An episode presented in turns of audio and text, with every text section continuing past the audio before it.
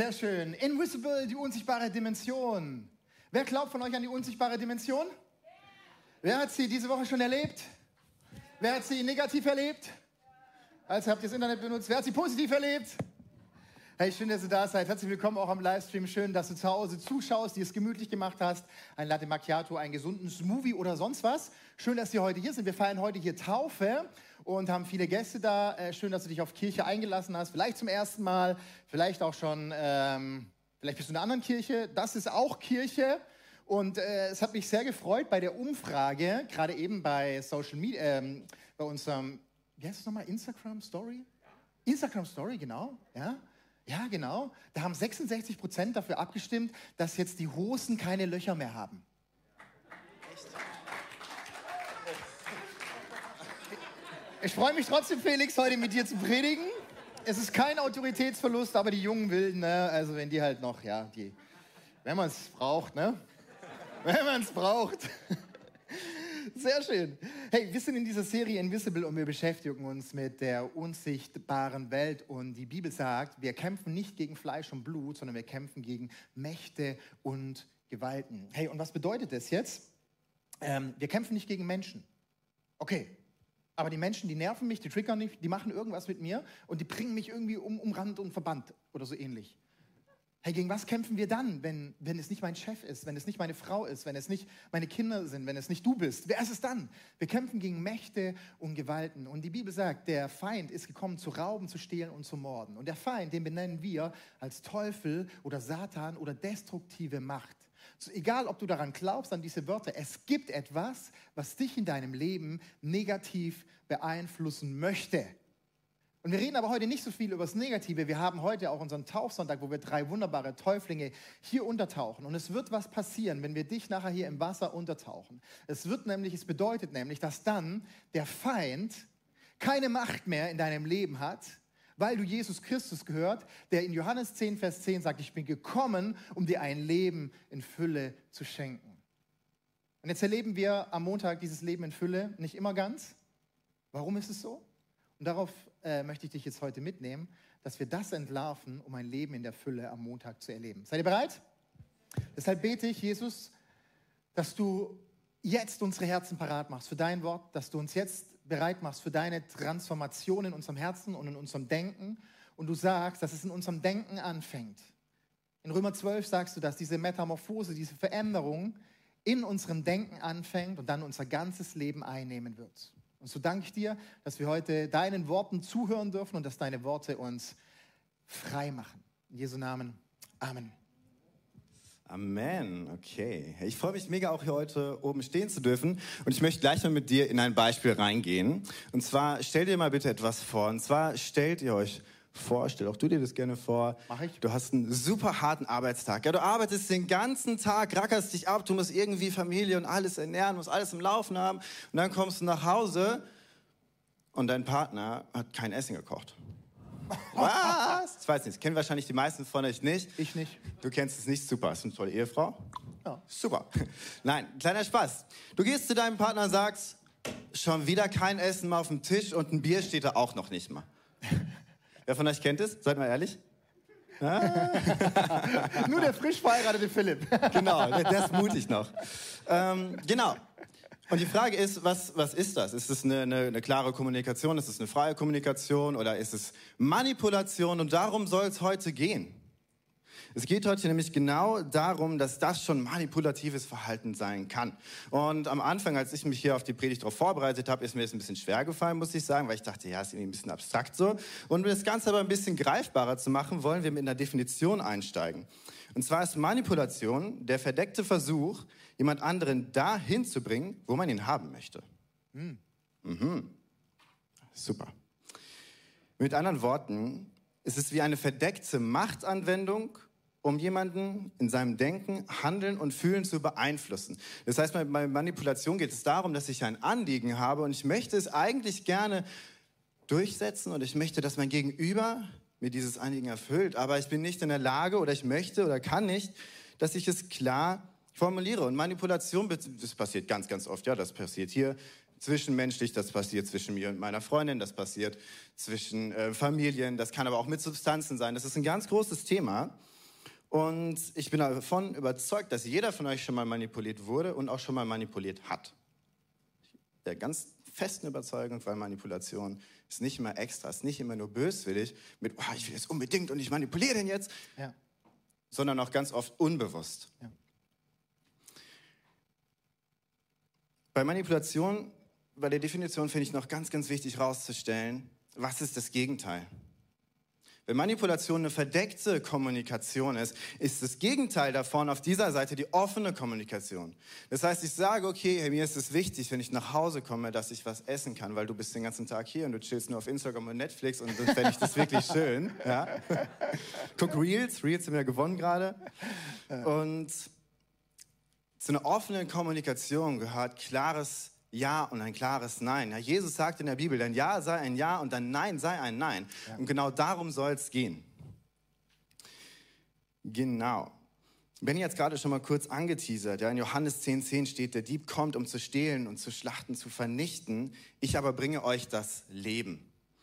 Und deswegen will ich einfach hier die These in den Raum werfen. Ja, wir haben den Geist der Manipulation. Es gibt ihn, es gibt genauso die destruktive Kontrolle und die Religiosität. Und ähm, ja, wir wollen uns heute einfach noch mal ein bisschen genauer angucken, wie basiert es auch und auch mit Fokus auf die Bibel. Und in der Bibel ähm, wird eigentlich immer, immer wieder klar, dass dieser destruktive Geist der Kontrolle, die Manipulation, immer unfrei macht. Es ist immer was, was am Ende Früchte hat, die mich nicht weiterbringen. Ja, oder auch die dich nicht weiterbringen. Und das Evangelium ist da wieder die Freiheit. Das Evangelium macht frei. Und das finde ich ganz spannend, weil das sehen wir auch gerade in Offenbarung 2, Vers 18 bis 20. Denn da geht es darum, dass hier ein Brief an die Gemeinde geschrieben wird in äh, Thyatira. Genau. Und ähm, da steht geschrieben, ich kenne deine Werke und deine Liebe und deinen Glauben und dein Dienst, dein Ausharren und deine letzten Werke sind mehr wert als die ersten. Ja, also es ist wirklich viel Lob da drin. Und dann in der nächsten, im nächsten Vers steht aber, ich habe aber ich habe gegen dich, dass du Isabel gewähren lässt, die sich eine Prophetin nennt und meine Knechte lehrt, verführt, Unzucht zu treiben und Götzenopfer zu essen. Das heißt, worum geht es hier? Wir haben hier eine Gemeinde, in der läuft viele Sachen gut. Und wir haben ja einen Gemeindeleiter, der strengt sich an und der macht einen guten Job und es sieht alles gut aus. Aber auf der anderen Seite haben wir eine, also eine, wie sagt man, angebliche Prophetin, die aber falsche Lehre verkündet. Das heißt, diese Isabel, von der hier geschrieben steht, manipuliert die Leute mutwillig. Und jetzt soll es einfach darum gehen, hey, wie schaffen wir es, Manipulation zu erkennen und zu entlarven? Genau. Ich finde, es ist leichter, Manipulation zu erkennen und zu entlarven, wenn man dafür verschiedene Anzeichen kennt. Wir haben ja euch verschiedene Anzeichen mitgebracht. Und zwar ist eins davon Körpersignale. Das heißt, wenn ich mich jetzt mit jemandem streite und auf einmal fängt er voll an zu weinen. Ich weiß nicht, wie es bei euch ist, aber ich kann da nicht mehr weiter klar meine Meinung formulieren, ohne mich schlecht zu fühlen. Ganz kurz, Multimedia muss die andere Folie bringen, die haben wir nach vorne gezogen. Ach so. Fünf Minuten vor der Predigt.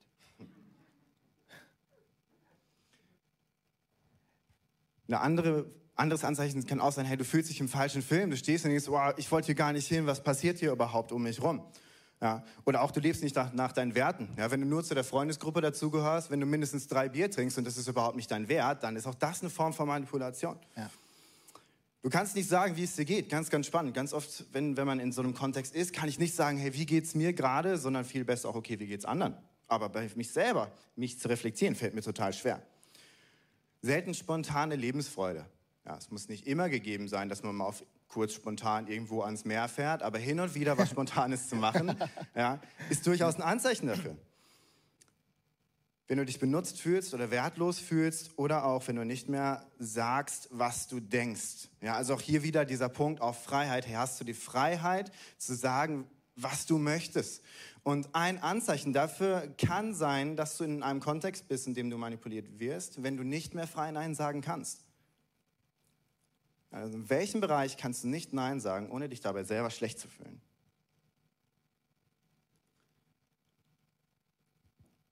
Wie gesagt, wir befassen uns damit, was Manipulation ist, haben wir jetzt schon, aber wie begegne ich Manipulation, wie entlarve ich das? Und ähm, dafür gehen wir verschiedene Anzeichen jetzt einfach mal durch, verschiedene Aspekte. Und das erste habe ich gerade schon mal angeteasert, ja, und zwar ist, fällt es unter diesen Bereich der emotionalen Erpressung. Ja, also genau das, du kommst nach Hause und fragst dich, hey, warum steht hier nichts auf dem Tisch? Dankeschön. Hey Felix, vielen, vielen Dank.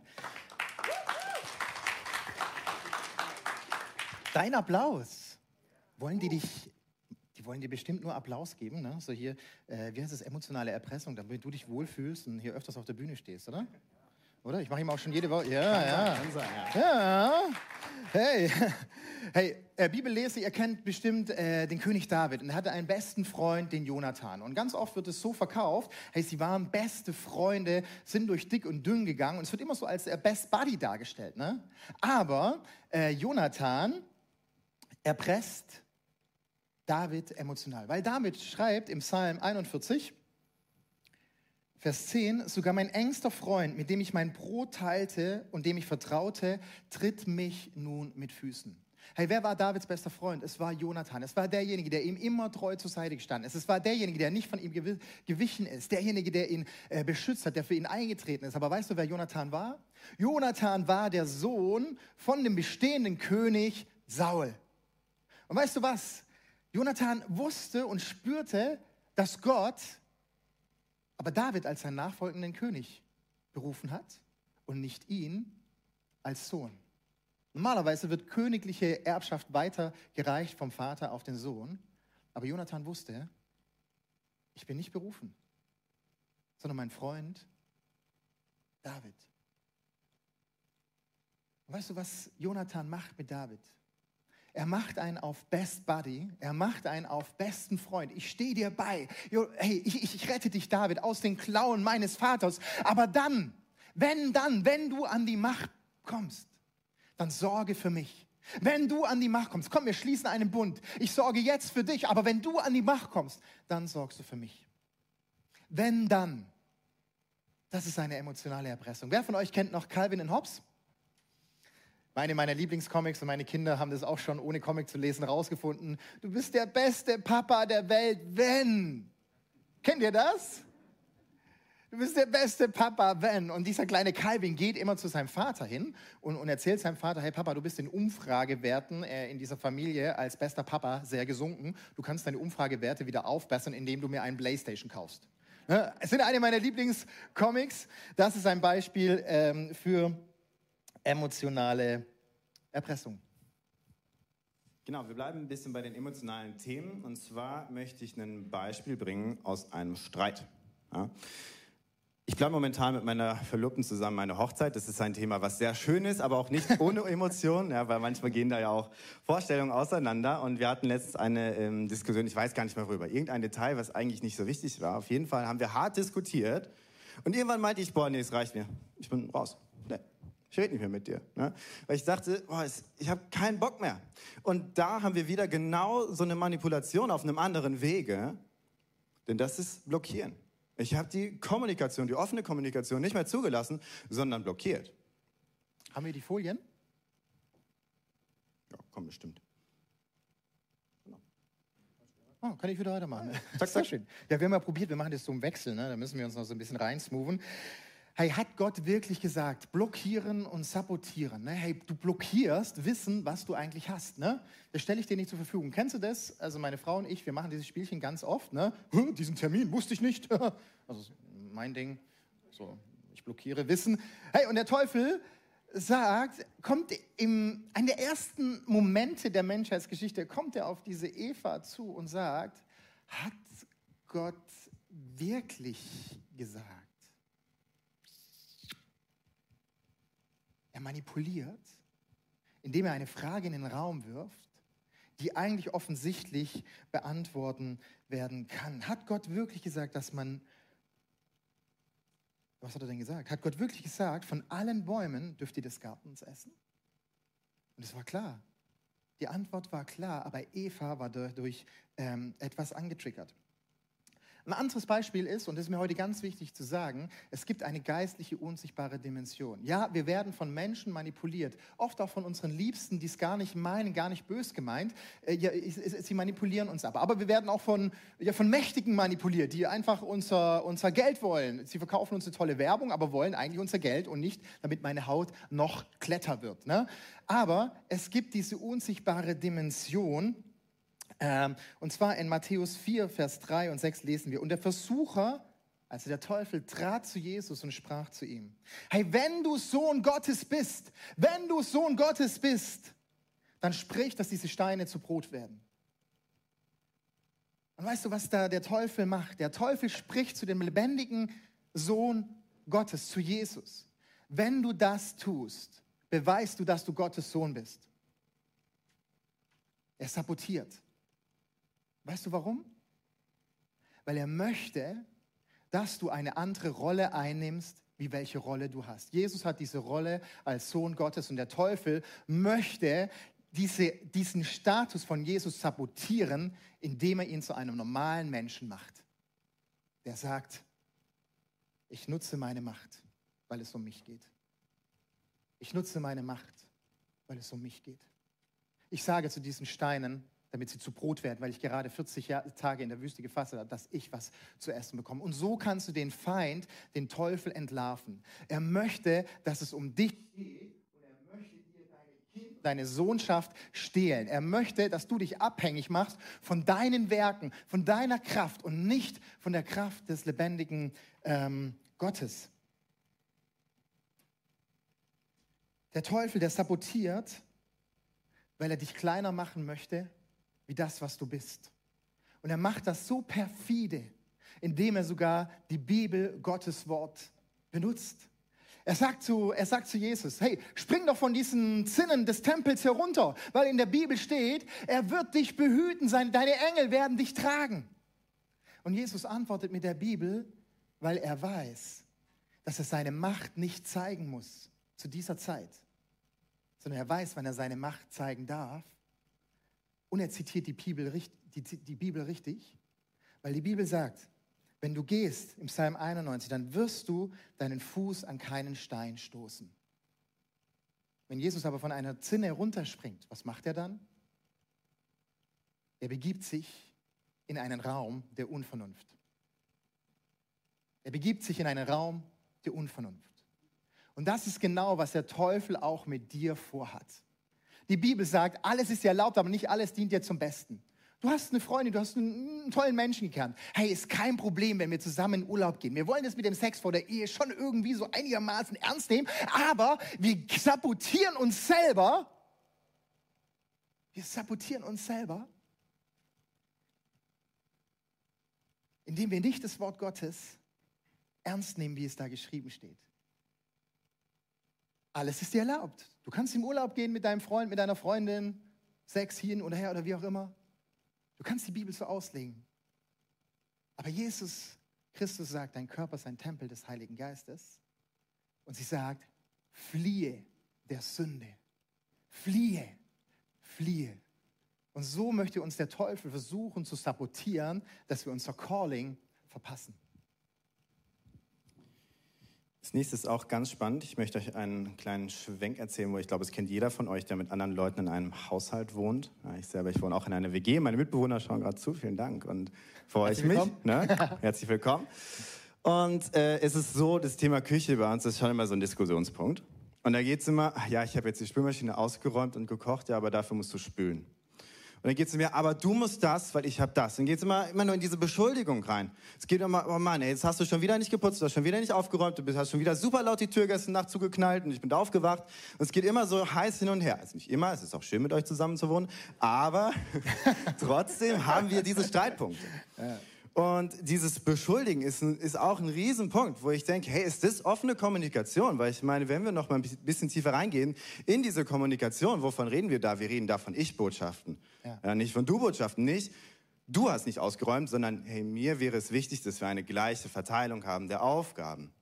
Ja, dass wir eine wertschätzende Kommunikation haben. Darum geht es. Und dieser Punkt von Beschuldigen, den kennen wir nicht nur aus dem Leben, sondern das ist die Hauptbeschäftigung des Teufels. Weil vielleicht hast du manchmal in deinem Kopf hast du diese anklagenden Stimmen. Oh, jetzt habe ich zu wenig Bibel gelesen, deswegen ist mir das passiert. Oh, ich habe meinen Zehnten nicht ganz genau ausgerechnet, deswegen widerfährt mir das. Und weißt du was? Der Teufel ist der Ankläger. Jesus sagt in Johannes 3, Vers 16, so sehr hat Gott die Welt geliebt, dass es seinen eingeborenen Sohn gab, damit alle, die an ihn glauben, nicht verloren gehen. Und dann kommt Vers 17. Ich bin nicht gekommen zu verurteilen, sondern um zu befreien. Anklage ist die Job Description des Feindes. Ich möchte hier ein Bild aufzeigen von einem Gerichtssaal. Wir werden irgendwann mal in einen Gerichtssaal kommen. Wer von euch? Nee, frage ich nicht. Ich, ich war noch nie in, ich war nur mal in der Schule im Gericht, äh, da musste man.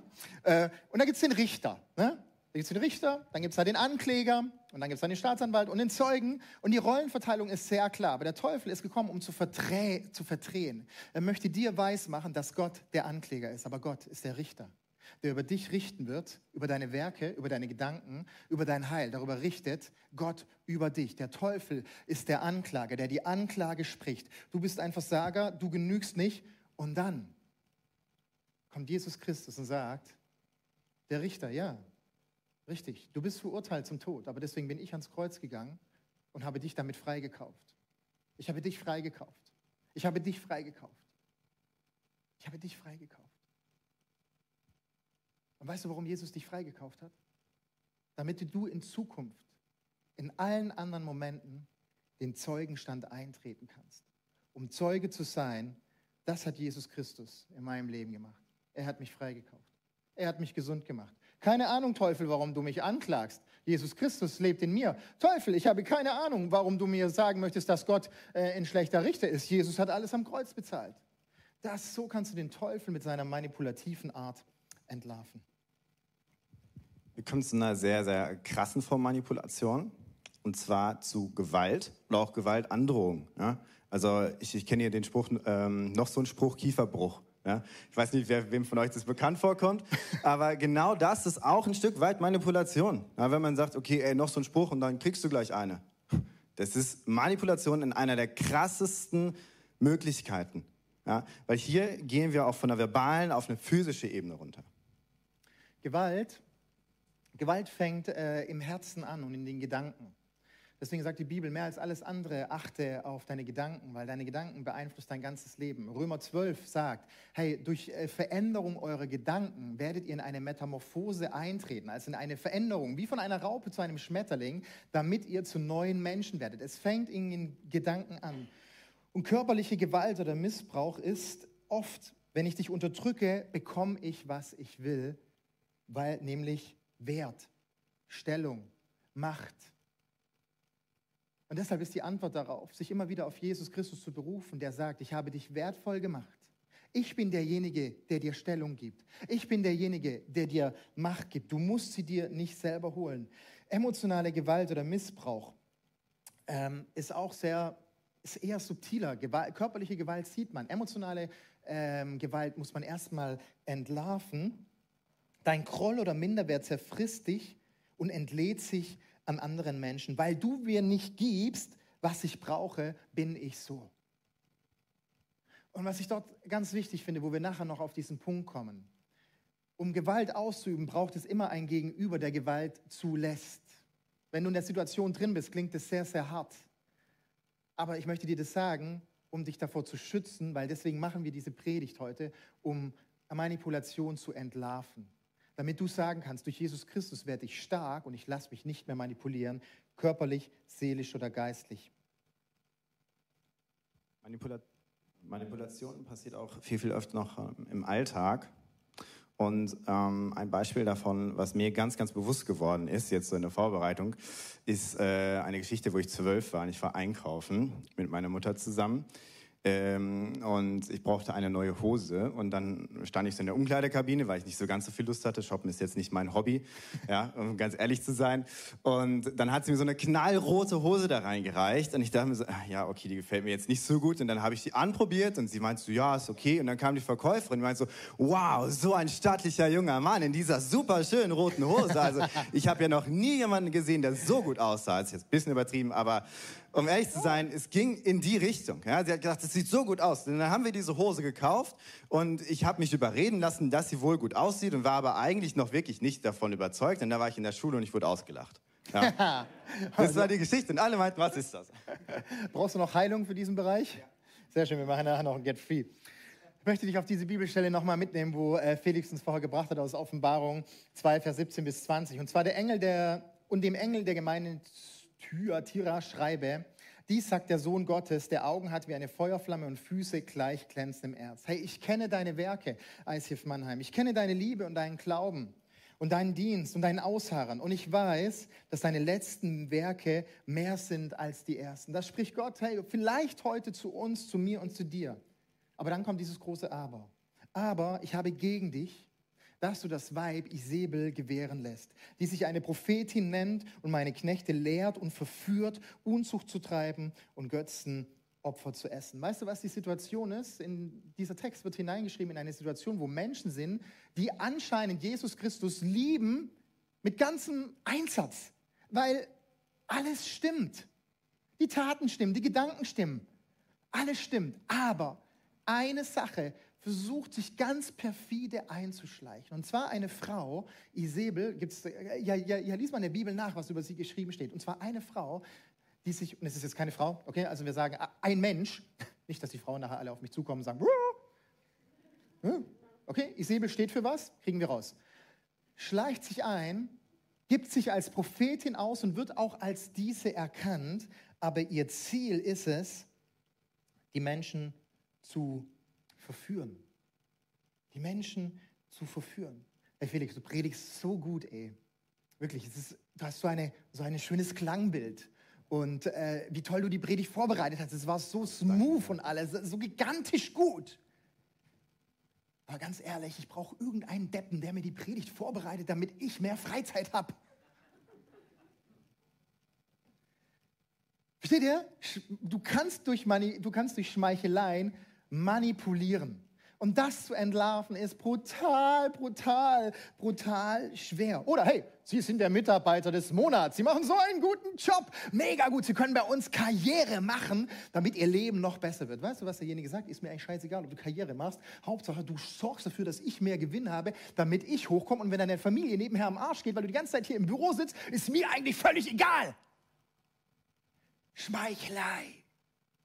Und das will uns diese Bibelstelle sagen. Hey, ihr Lieben, ihr macht alles richtig, aber lasst euch nicht verführen von diesen Dingen, die so schön ausschauen, sondern geht in die Bibel rein und dann werden wir den Geist der, nenne ich den Geist der Schmeichelei entlarven. Wir bleiben gerade bei dem Predigtbeispiel, wenn die sagt, wow, Felix, das ist alles so toll, und dann mache ich einen Vorschlag und als Antwort, nee, ach du, ach, du bist hier gerade ein paar Monate da, du hast gar keine Ahnung, das kannst du nicht verstehen und du hast auch gar nicht diese Lebenserfahrung wie ich, ja, du bist Richtig. viel zu jung für. Ja. Kann ich nicht nachvollziehen. Nein. Auch hier haben wir wieder einen Autoritätsjoker. Ja? Das heißt, hey, ich habe hier eine Rolle, die ich einnehme und die kannst du nicht nachvollziehen. Ja, das ist auch was, was wir ganz oft haben im Bereich von Medien. Ja? Alle Wissenschaftler haben gesagt, alle sind sich einig, das. Ja? Das ist ein großer Bereich Uwe-Übergang, mega schön, liebe ich. Ein bisschen üben noch. Wir kommen zum Ende der Predigt. Noah. Kennt ihr Noah? Ein Freak vor dem Herrn. Zu Zeiten von Noah gab es auf der Erde noch keinen Regen, sondern die Erde wurde mit Tau bewässert. Und dieser Mann steht da mit seiner Familie und baut ein Schiff auf Land. Er allein mit seiner Familie steht da und baut ein Schiff auf Land. Und die anderen kommen und sagen, was machst du da? Das macht keinen Sinn. Ja, das Ding wird mal fahren. Ja, wie? Durch Tau? Habt ihr das Bild im Kopf? Er baut 100 Jahre lang an diesem Ding. Die ganze Menschheit lacht ihn aus und ist gegen ihn. Und ich möchte heute eins sagen. Die Mehrheit hat nicht immer recht. Die Mehrheit hat nicht immer recht.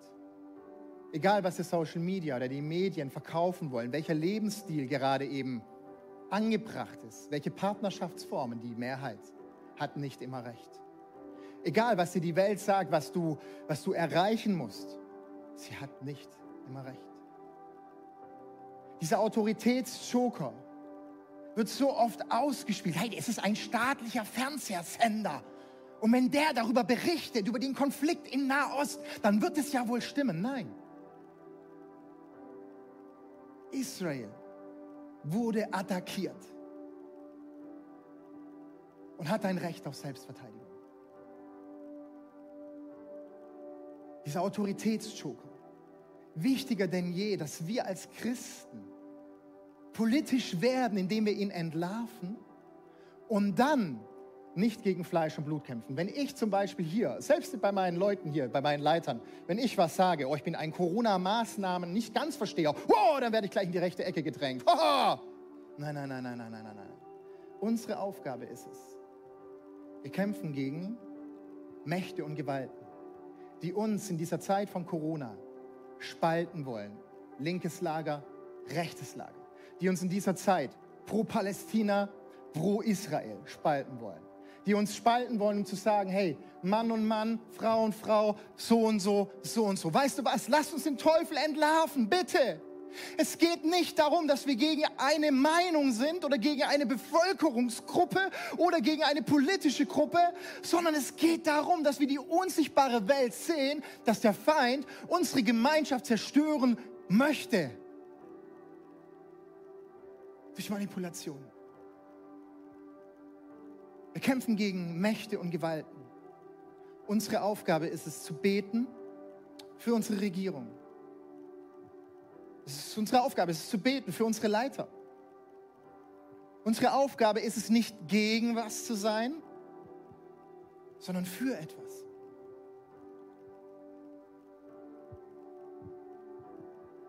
Und dazu möchte ich euch einladen.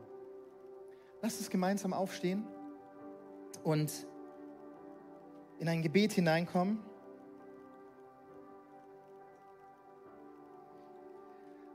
Weil der letzte Punkt dieser Predigt wäre, wie, wie kannst du dich jetzt von dieser Art von Manipulation trennen? Und in dieser Isabel-Story aus Offenbarung heißt es, was ich an dir auszusetzen habe, ist, dass du sie gewähren lässt.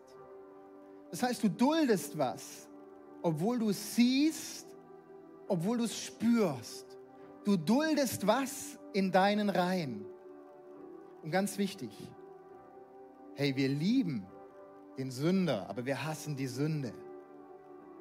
Hey, wir lieben jeden einzelnen Menschen. Aber wir kämpfen gegen Mächte und Gewalten, die Dinge zulassen in unseren Reihen, die Laissez-Verität zulassen im Umgang mit dem Wort Gottes. Nein, es ist nicht okay, nicht jeden Tag Bibel zu lesen. Nein, es ist nicht okay. Sorry. Wenn du nicht jeden Tag Bibel liest, sorry. Weißt du was? Dein Anteil an Manipulation zu erkennen. Was dulde ich in meinem Leben?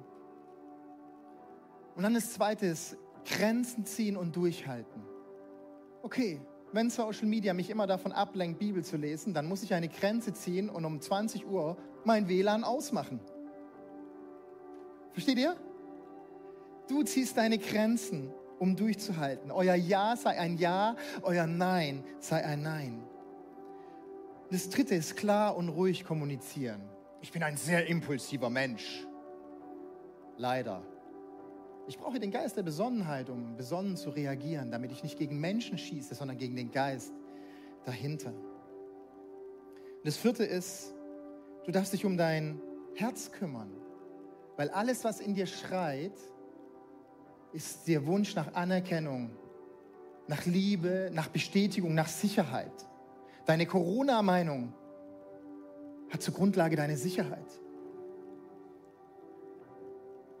Und deshalb such deine Bestätigung, deine Erfüllung und deine Sicherheit bei unserem lebendigen Gott.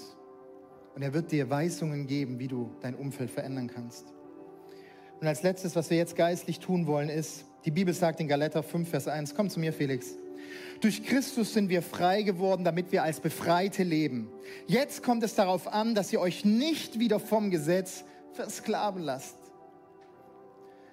Wenn du dir heute nur eines mitnimmst, Ich weiß nicht, wie du mit Jesus unterwegs bist. Er hat nur einen Wunsch für dich, ein freies Leben. Er hat nur einen Wunsch für dich, Heilung. Er hat nur einen Wunsch für dich, dass dein Ja ein Ja sein kann und dein Nein ein Nein. Und der fünfte Punkt ist, dem Geist der Kontrolle zu widersagen. Und jetzt möchte ich gerne mit dir beten, weil das können wir nur im Geist tun. Du kannst eine Gebetshaltung einnehmen, die du gewohnt bist, die Hände nach oben oder falten, mit offenen Augen, mit geschlossenen Augen, irgendeine Gebetshaltung, wo dir gut tut. Und wir sagen jetzt Geist der Manipulation, Geist der Kontrolle und Geist der Religiosität, der mir einreden will, dass ich so sein muss, um bei Gott zu bestehen. Weiche jetzt aus meinem Leben und aus dieser Kirche. Du hast kein Anrecht mehr, mich zu manipulieren, dass ich mein Calling verpasse. Mein Calling ist, be nice. Mich zu lieben, wie du mich geschaffen hast. Meinen Nächsten anzunehmen, wie er in diesem Moment vor mir steht. Und dich, Gott, zu lieben und zu ehren mit all meiner Kraft, mit all meiner Kraft, mit all meiner Kraft. Nicht nur mit meiner Restzeit, mit all meiner Kraft. Und so segne ich euch als ganze Kirche mit dem Geist der Erkenntnis, dass ihr erkennen dürft, wo ihr manipuliert werdet, wo ihr manipuliert habt. Und ich spreche euch zu, wir haben einen gnädigen Gott, der euch heute durch dieses Gebet in die Freiheit führen wird. Amen.